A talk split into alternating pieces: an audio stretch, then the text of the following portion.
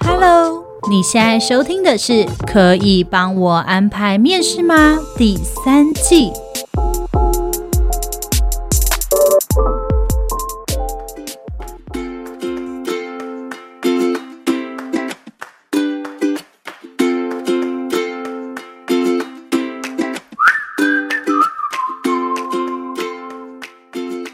收听今天的，可以帮我安排面试吗？我是主持人莉莉耶，我是主持人 Agnes。今天呢，真的很前卫，我们跟上了一个潮流。对，我们要讨论一个最近很红很红的名词，是名词吧？是名词。而且我今天在各种新闻跟一些 KOL 或是 YouTuber，很多人都在讨论这个名词。那这个名词呢，就叫做“安静离职”。哦，最近这个词真的在年轻人之间很红。我其实后来有认真的在就是 survey 了这个词，它到底定义是什么？大家。对于他基本上从何而来、怎么爆红都很清楚嘛，就是他是从欧美来的，然后是因为有一个用户在 TikTok，他就觉得说他自己近期呢，他学到了“安静离职”这个新名词。那“安静离职”并不是说叫你真的离职，而是去跟那个在职场上我要追求卓越、奋力向上的那个自己说再见的意思。嗯，就是你不多做、不加班，我也不向上。对，就是我，我并没有偷懒，我不是薪水小偷，我安静离职不是薪水小偷哦。嗯，但是呢，只是为了我的健康，或是为了我的生活品质，我的工作与生活之间的平衡而衍生出了这个词。对，所以今天我们要讨论的议题应该是：安静离职真的是工作与生活平衡的唯一的办法吗？对，没错，真的是唯一的办法吗？Egg，你对于安静离职这件事情你怎么看？嗯、呃，基本上我可以理解为什么会有“安静离职”这个名词的产生，因为其实我先不讲欧美，我们以台湾好，大家可能比较有共鸣。在整个台湾的大环境之下，大部分的年轻人应该都会有一种感觉，就是我再怎么努力，我薪水大概就只有这样，嗯、但是我的薪水是比不上通膨的。对，所以可能就算我今天我领了三万五四万，嗯、就是文组毕业生，你一毕业拿三万五四万，应该算是不错的薪水，对不对？嗯嗯嗯好，就算我拿了这样子的薪水之后，这可能是我需要爆肝，或是我要加加班，然后才可以拿到的薪水。甚至我必须要考一些证照，对，才有拿到这样的薪水。嗯、OK，我拿到这样的薪水了之后，我可能是必须要租房子。那你租房子的时候，可能房子很小，家徒四壁，这样的房子可能就要一万五两万。嗯、那你可能想说，那我住远一点，我可能住到一个新北市比较远的地方，台北市上班。这个时候你房租起码也可能要个一万二、一万三，但是你的交通时间会占据你很长的一段时间。你就忽然发现说，那我这么努力工作，如果我领个三万五，一个月假设加水电，我加一万五出去，我只剩下两万块。但基本上你因为还要扣劳健退嘛，所以你可能只剩下一万。八，就算你不孝亲，你再怎么努力，你只剩一万八可以过生活，而且那还不含你的娱乐费哦。对，你的娱乐费、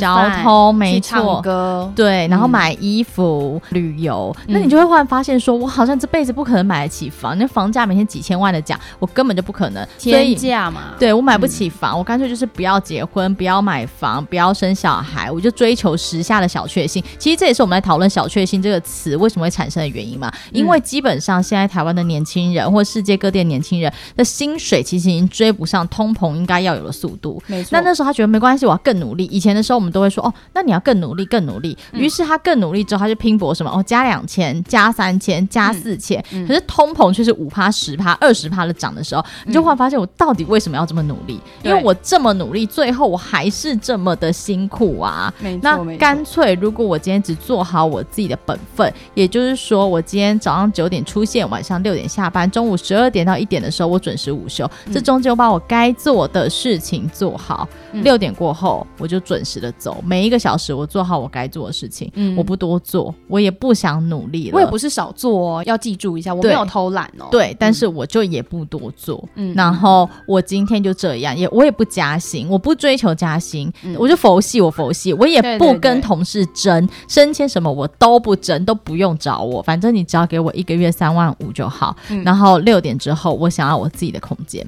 嗯嗯，那他们就开始决定说，我要过这样的生活。那这是安静离职它最核心的表现。嗯、那就告诉我说，六点之后就是我自己的人生，我要追求的叫做工作与生活平衡。所以我觉得大家不能够把这个名词再衍生出去，说什么哦，我现在就是怎样，我摆烂，跟我是薪水小偷，我是安静离职。不是不是哦，不是不是这一个的名词，它的定义并不是说哦，就是我的同事好像都不工作啦，他就是一个安静离职的人。不是，如果你同事都不工作，他是薪水小偷。对，他是薪水小偷。就是我觉得安静离职，他意思是你就要辞职掉，是那一个在职场上面。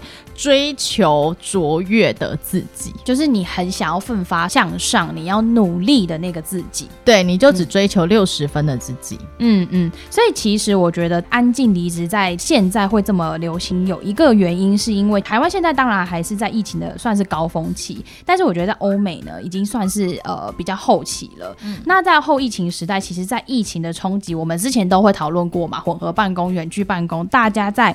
回来上班之后，突然有一个很大的冲击，就会发生疫情后的离职潮。嗯、那大家会因为我不习惯回到办公室，嗯、或是我的工作形态，我想要有一些不同的改变，大家开始有一些不同的角度去思考这件事之后、嗯、来的冲击。所以我觉得在疫情的冲击下，这种安静辞职的想法，其实是从此而来，会让大家觉得，哎，说的是对的。因为你看疫情的状态下，大家是不是更应该注重的是健康呢？对，在疫情的状况之下，其实要注重的是健康。但是我觉得这件事情有正反论述。首先，第一个就是我觉得。安静离职的人，他们认为说是过去我们在职场上太奋斗了，在疫情这段时间，我们 work from home 之后才发现说，哦，原来跟家人相聚很重要，原原来生老病死离我们这么近，对，那所以我现在要花更多的时间去陪伴家人，这是现在大家感觉到的问题。嗯，可是这代表的就是说，过去我们的所谓的奋斗的文化，在职场上面要努力向上文化，难道它全盘都是错的吗？嗯，嗯，在这次 work from home 的这段时间，大部分从哪些公司开始？如果在台湾，大部分是。外商大公司，大家应该可以感觉到，台资小公司没有办法在一开始的时候就做相对应的就 IT 上面的一些转换，嗯、所以那些人大部分都还是在做轮班制嘛，嗯、应该都是这样，就是两班这样子。对，嗯、可是如果你是信奉安静离职的人，你就会发现说，那些人是过去他十分的奋斗，他在奋斗文化下长大，挤进这一些大公司里面，而后他有安静离职这样子的反思。但是如果他从以前到现在，他都没有在这种奋斗文化里面奋斗过，他他可能他没有努力，对他没有努力过，他一直都是在一些小公司里面。其实他可能根本不会想到这样的词，因为他在这些小公司里面，他继续的在疫情里面，他没有反思，他一样都在 A B 班的这样的一个状况嘛。因为他就会觉得我同事都是这样啊，对我同事都是这样啊。嗯嗯嗯，我想要跟大家讲的是，不是我们之前的奋斗文化，它完全是错的。我觉得这件事有点矫枉过正，就是大家现在把安静离职这一件事情，为什么那么多人会持反对意见？因为它很像是把我们过去要在职场上面奋斗的这一个，把它全盘打翻，嗯嗯，对，这是我觉得大家可能在资方或是一般的资本世界里面，大家会觉得比较不能谅解的。但我觉得这件事情一直都有双方的感受不同，嗯、因为我觉得最大的问题应该是全球经济状况不好。嗯嗯嗯，因为如果可以加薪，大家不会不愿意加薪。对、啊，但问题就是现在全球经济状况通膨，导致我们没有办法，资方这边没有办法给予很好的薪水，那劳方这边也会觉得说自己实在是过得太过辛苦，到底为什么要这么辛苦，这么努力，然后最后只拿到这样的薪水？那我干脆安静离职好了。嗯、但如果你要选择安静离职，我觉得会有一个比较大的问题啦，嗯、就是到时候要资遣人的时候，一定会先从薪水小偷跟安静离职的员工下手。嗯，对，因为。对公司来讲，公司一定会选择留下最有产值的人，这个是比较现实的状况。如果你要选择安静离职的这条路的话，就会有这样的状态。嗯，我觉得这个东西可能是对劳工或是求职者或是员工来说，他对你来说可能是一种你觉得我是在生活重心的重新调配。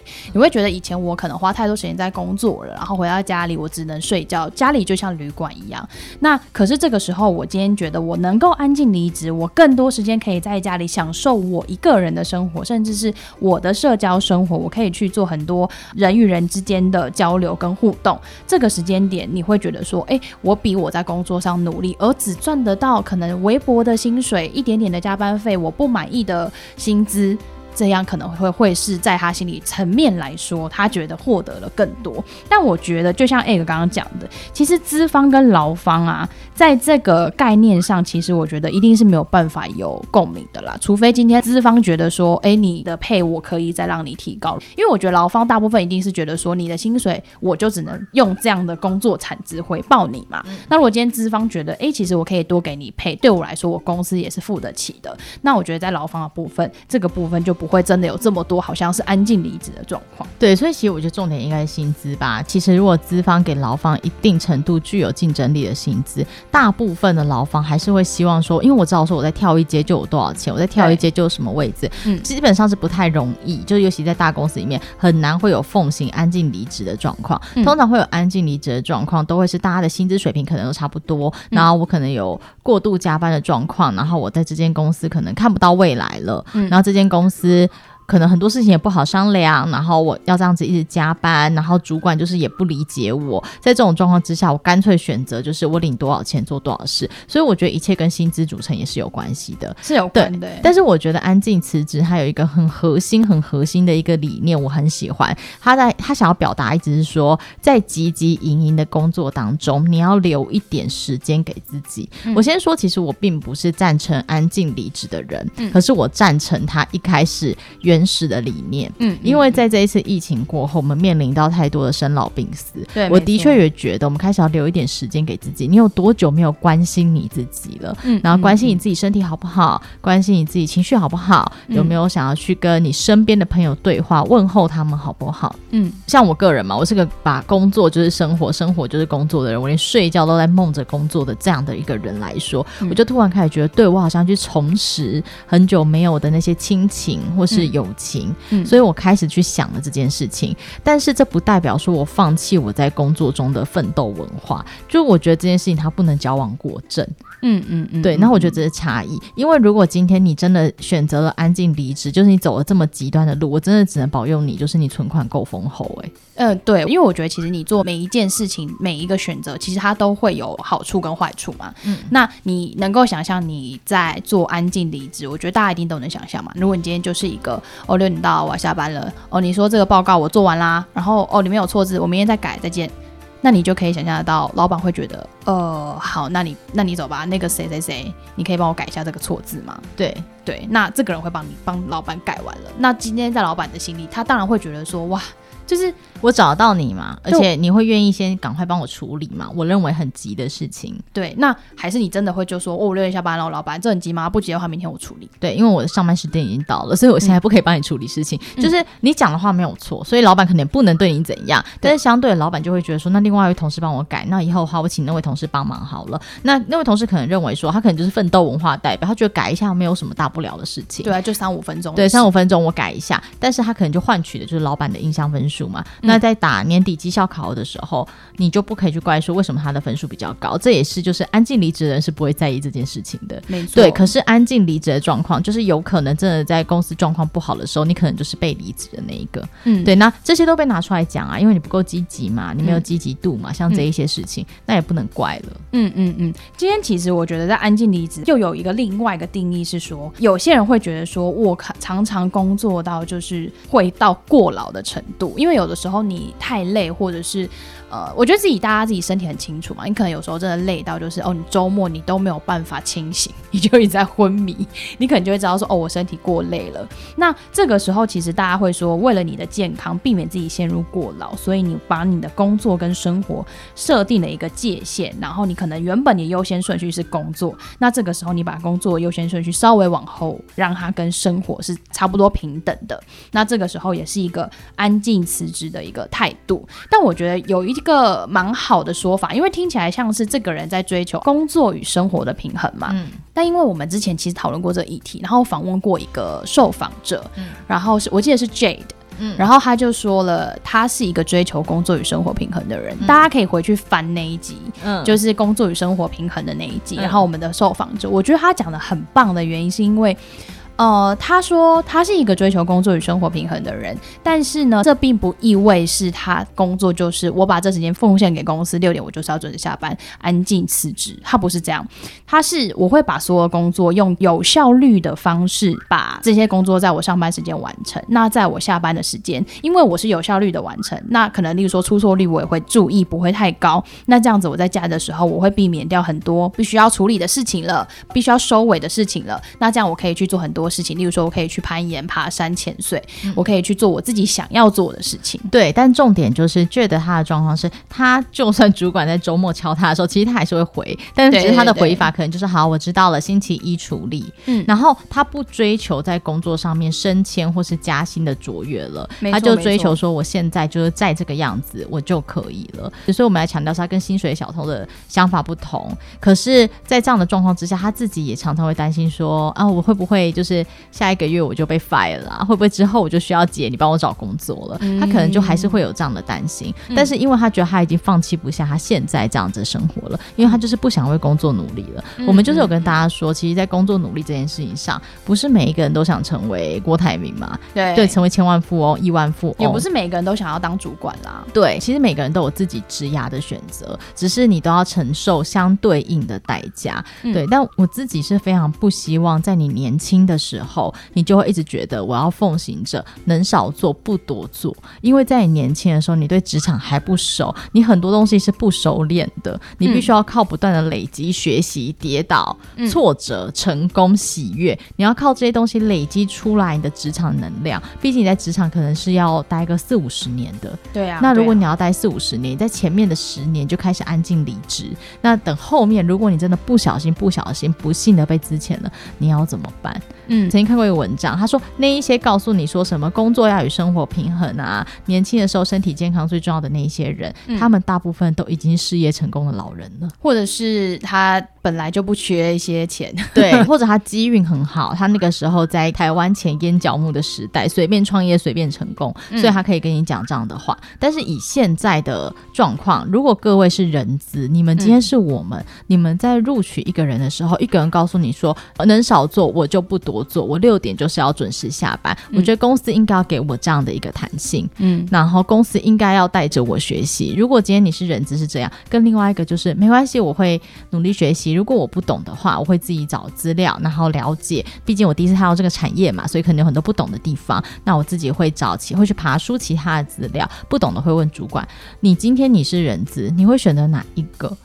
那如果今天连各位可能没有受过人资专业训练，都会觉得积极度高的那个让你感觉比较舒服，嗯，那你怎么会觉得人资在选人上面的时候总是偏颇呢？嗯嗯嗯，我觉得应该说，呃，大家可能会觉得，呃，该安静辞职对你来说生活上好像比较舒服。可是就像 Egg 讲的嘛，如果当你还年轻的时候，我们会建议你还是需要在工作上稍微拼搏一下，因为你怎么知道你的未来到底是怎么样？对，因为或许你拼搏了之后，你发现说，哦，这真的不是我喜欢的路。你再放弃，但是你已经有过去的经验累积，所以你在选下一份工作或下一个职涯的时候，你可以避掉你自己不想要的那些东西。对，然后甚至是你有能力去跟别人谈判，说因为我以前做过什么作品，所以我现在不想要做了。即便你不喜欢，那也是一个谈资，一个经验嘛。对对，但是你不可以说你没有谈资，你没有经验，你什么都没有，你就跟他讲说为什么我要从上一份工作离开？就说哦，因为我安静离职，他不让我安静离职，那这不行吧？会说嗯，我们就安静 的说再见。对对，就这样吧，这是很正常的，就是我相信你们一定，嗯、如果你们是人资，你们一定也懂我们现在的心情，为什么会这样子说？嗯，而且我觉得其实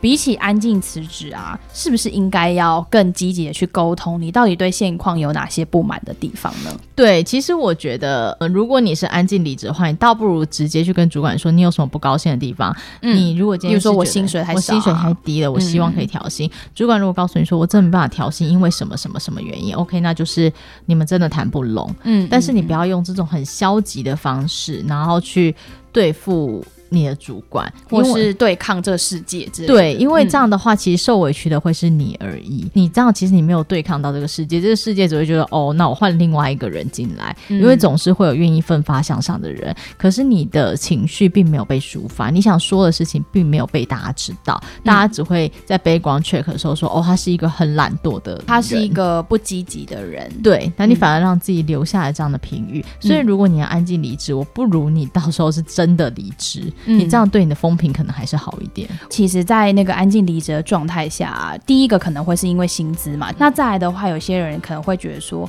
哦，我是对工作不满意。嗯，那我觉得你对工作没有热情，一定是你自己心里最知道的。嗯、那当然，如果你说我在同温层很安全、很舒服，我一直都做这样的工作，可是我就是没有热情。那我觉得那就是你的心房啊。你要怎么去突破你的心房，去找到一个你自己的这一条路？嗯、我觉得这就会是你付出的一个代价。对，没错。嗯、所以我觉得这一个安静离职的这个想法，它不是完全完全的不对，可是有很多的事情被走的有点偏了，就不能走的太激烈。如果你只是觉得说，在现在汲汲营营的工作环境当中，我们开始要多一点关心自己，关心自己身边的人，我觉得是可以的。然后你要有效率把自己工作做完，嗯，可是你不要求升迁，那我觉得勉强就是、嗯、哦，好像可以理解。但如果你的想法就是说，我觉得不管，我只做我自己分内的事情，你也没有想要有效率的做完，就是我把分内的事情做完，我只求六十分，嗯，然后我就是要过这种生活。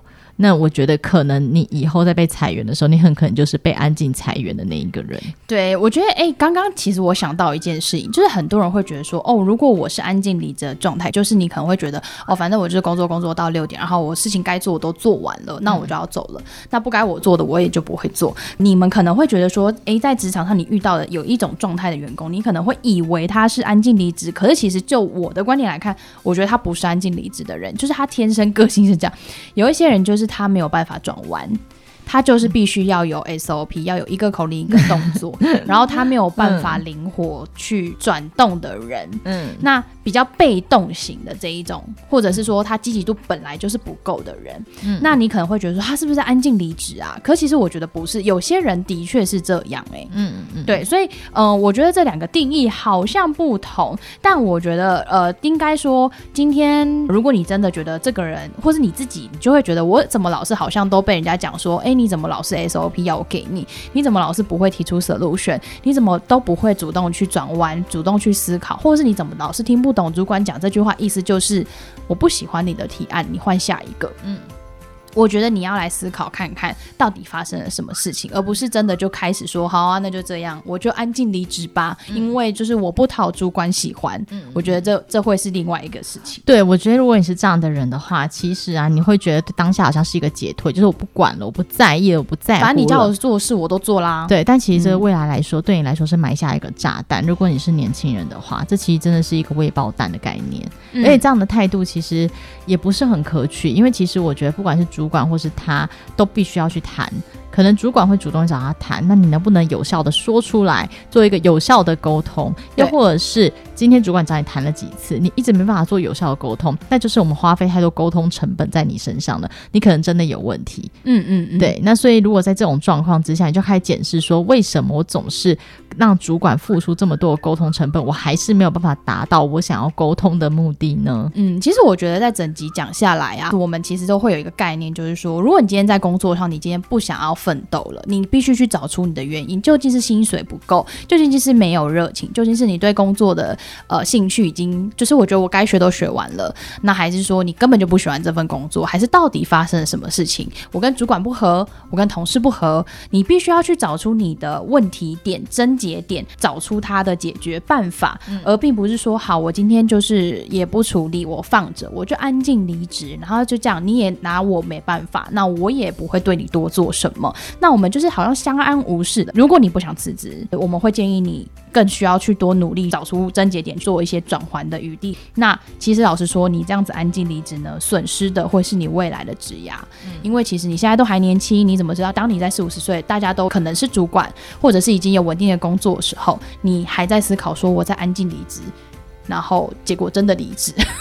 对对对，嗯、所以我现在只能跟大家说，如果我是雇主，就是我的资方，我很喜欢面试者告诉我说，就是我一定会为工作就是全力以赴。嗯，然后但是我也非常能够接受面试者对我设底线，例如面试者告诉我说，呃，我一定会全力以赴，但是可能有一些状况我可能没有办法，比如说我遇到家庭聚会，或是在某些时候我可能周末是真的没有办法出勤，嗯，我很能接受你告诉我你的底线，嗯，因为这也是我们列入评估的范围，我会告诉你说，哦，那我们周末出勤的状况多不多？如果出勤会是什么样的状况？我们双方可以这样开诚布公，我觉得是很 OK 的，但。但是就千万不要是你今天来面试，你就告诉我说，我今天就是周末不能出来，我就是只有到六点，这是完全不一样的两件事情。的确是，我觉得一个是我可以跟你沟通嘛，一个是我没有得谈嘛。对对对，嗯、所以我觉得这是差异。所以呢，这是这是安静离职里面我觉得很重要的一个议题。嗯嗯嗯。然后我其实觉得在主管的角度还会有另外一件事情，就是如果你的团队成员有一个人他是安静离职的，但你知道吗？其实你安静离职不只关系到你。这个人哦，对主管来说，这会是一个团队的问题。嗯，因为如果比如说你选择安静离职，另外一个人当薪水小偷，那团队就废了，你知道吗？对，因为大家会觉得不公平啊。对，那些高绩效的人怎么办？你就说用奖金弥补他们啊。嗯、没错，你可以用奖金弥补他们，嗯、但是用奖金弥补的时候，那一些薪水小偷的人还是去领着底薪啊。对，凭什么他跟我一样薪水，然后我这个奖金可能是我要拼搏？对，我才我才拿得到的，而且我也不确定我拿不拿。对，那大家就一起混啊，嗯、大家就一起不要做、啊。嗯、所以如果团队里面有安静离职或者薪水小偷的，会影响整个团队的绩效。也就是在这个状况之下，为什么才会说这两种人格特质的人容易先被离职？就是因为这样，嗯、因为不然的话影响整个团队向前冲的动力。嗯嗯嗯。但其实老实说，如果你会说，哎、欸，其实我会觉得我过劳了，或是我觉得我的 loading 真的太大了，我们会建议你呢，好好的跟主管去沟通啊，并不是说。奋斗文化就是不好，或者是说就会让你过劳死。嗯、我觉得大家不用到这么极端，但当然你可能会发觉说，我真的身体最近开始很累了，很疲惫了，那真的是要好好休息。我觉得你请个特休，嗯、请请个几天去旅游，对都可以。或者是你觉得说，哎、欸，我太努力的工作了，我身体坏了，嗯、那我可能最近真的要休息了，跟老板请个假，对，请个一个礼拜的长假，说我想好好去旅行，或者是说我要去医院，很开始做一些身体检查啊，开始做一些什么。我觉得这些东西只要你的 credit 都有做起来，我觉得你的老板没有问题。对啊，对啊，除非你前面就是在安静离职真的不行。对对对对对，这就会是个很大的问题。嗯、好啊，所以我觉得我们今天好像在安静离职的部分跟大家聊了蛮多，但还是蛮希望大家不要觉得说。哎，你们就是力捧那个什么奋斗文化是吧？安静离职人听起来整集下来好像就是不好啊。没有没有，我们有跟大家讲，这个症结点就是我们不希望你呢用无声的抗议来做职场的唯一解方啦。对，因为其实工作与生活平衡有非常多的方式。是是是，每一个人就是在职场上面会接下来待了四十年、五十年的这样的工作经验。嗯、如果你在你年轻的时候，你选择用这种无声抗议的方式，不能够累积到经验的是你。对，到时候被离职的也是你。而当你被离职之后，你要找工作的时候，你就会开始觉得为什么我找不到？因为你在前一份工作用安静离职的方式，你可能没有累积到相关的实务经验。那这个时候，等到你要找下一份工作，相对比较困难，你就会开始害怕。除非你真的家财万贯，一开始就不缺钱，嗯，或者你在 reference check 的时候就。呃，大家会那个主管就会说这个人比较不积极啊，对。然后你看这一些事情，它都会影响到你，嗯、所以我们才不会希望说你用这种无声的抗议的方式。那我当然还是会希望说你不需要过度努力那种奋斗文化，说我天天就睡在公司里面。我们也知道说有些公司可能会把员工就是操到死，对。但是在你自己可以接受的范围之内，获取你要的东西再离开，这是职场上面在每一间公司里面最重要的。嗯、但是无声的抗议，你是一点谈资都没有。还会留下画饼。没错，所以今天呢，我们在安静离职的这一个议题呢，我们就在这边下一个结论啦。那希望大家听到这里呢，会觉得有所收获。那另外呢，跟大家宣传一下，呃，我们已经要卖 NFT，因为我们是我们是万宝华嘛，大家听到这应该还知道我们是万宝华吧？应该知道啊，怎么会不知道呢？对对对，我们要出 NFT 了。因为其实大家知道吗，在 Web3 的这个世界里面，最常使用的社群叫做 Discord，所以呢，其实我们呢也在 Discord 上面呢，几乎二十四小时在线陪大家聊天，陪大家解决问题跟疑惑。其实我发现蛮多人都有用 Discord 加入，因为我们的 Discord 就在资讯栏，大家在资讯栏都找得到。但是呢，好像大家不太会使用 Discord，所以我有在想，我们最近要不要请我们家可编，就是用线动来教大家怎么样可以加入 Discord，然后按什么按钮就可以看到很多的频道。不然我想大家加入一定会觉得想说傻眼，里面什么都没有，到底叫我加入要干嘛？好，这部分我们就是会再加强。那希望大家呢，如果有空，欢迎大家来 Discord 找我们玩，记得给我们五星留言加按赞喽。嗯，好，那我们下一次见哦，大家拜拜，下周见，拜拜。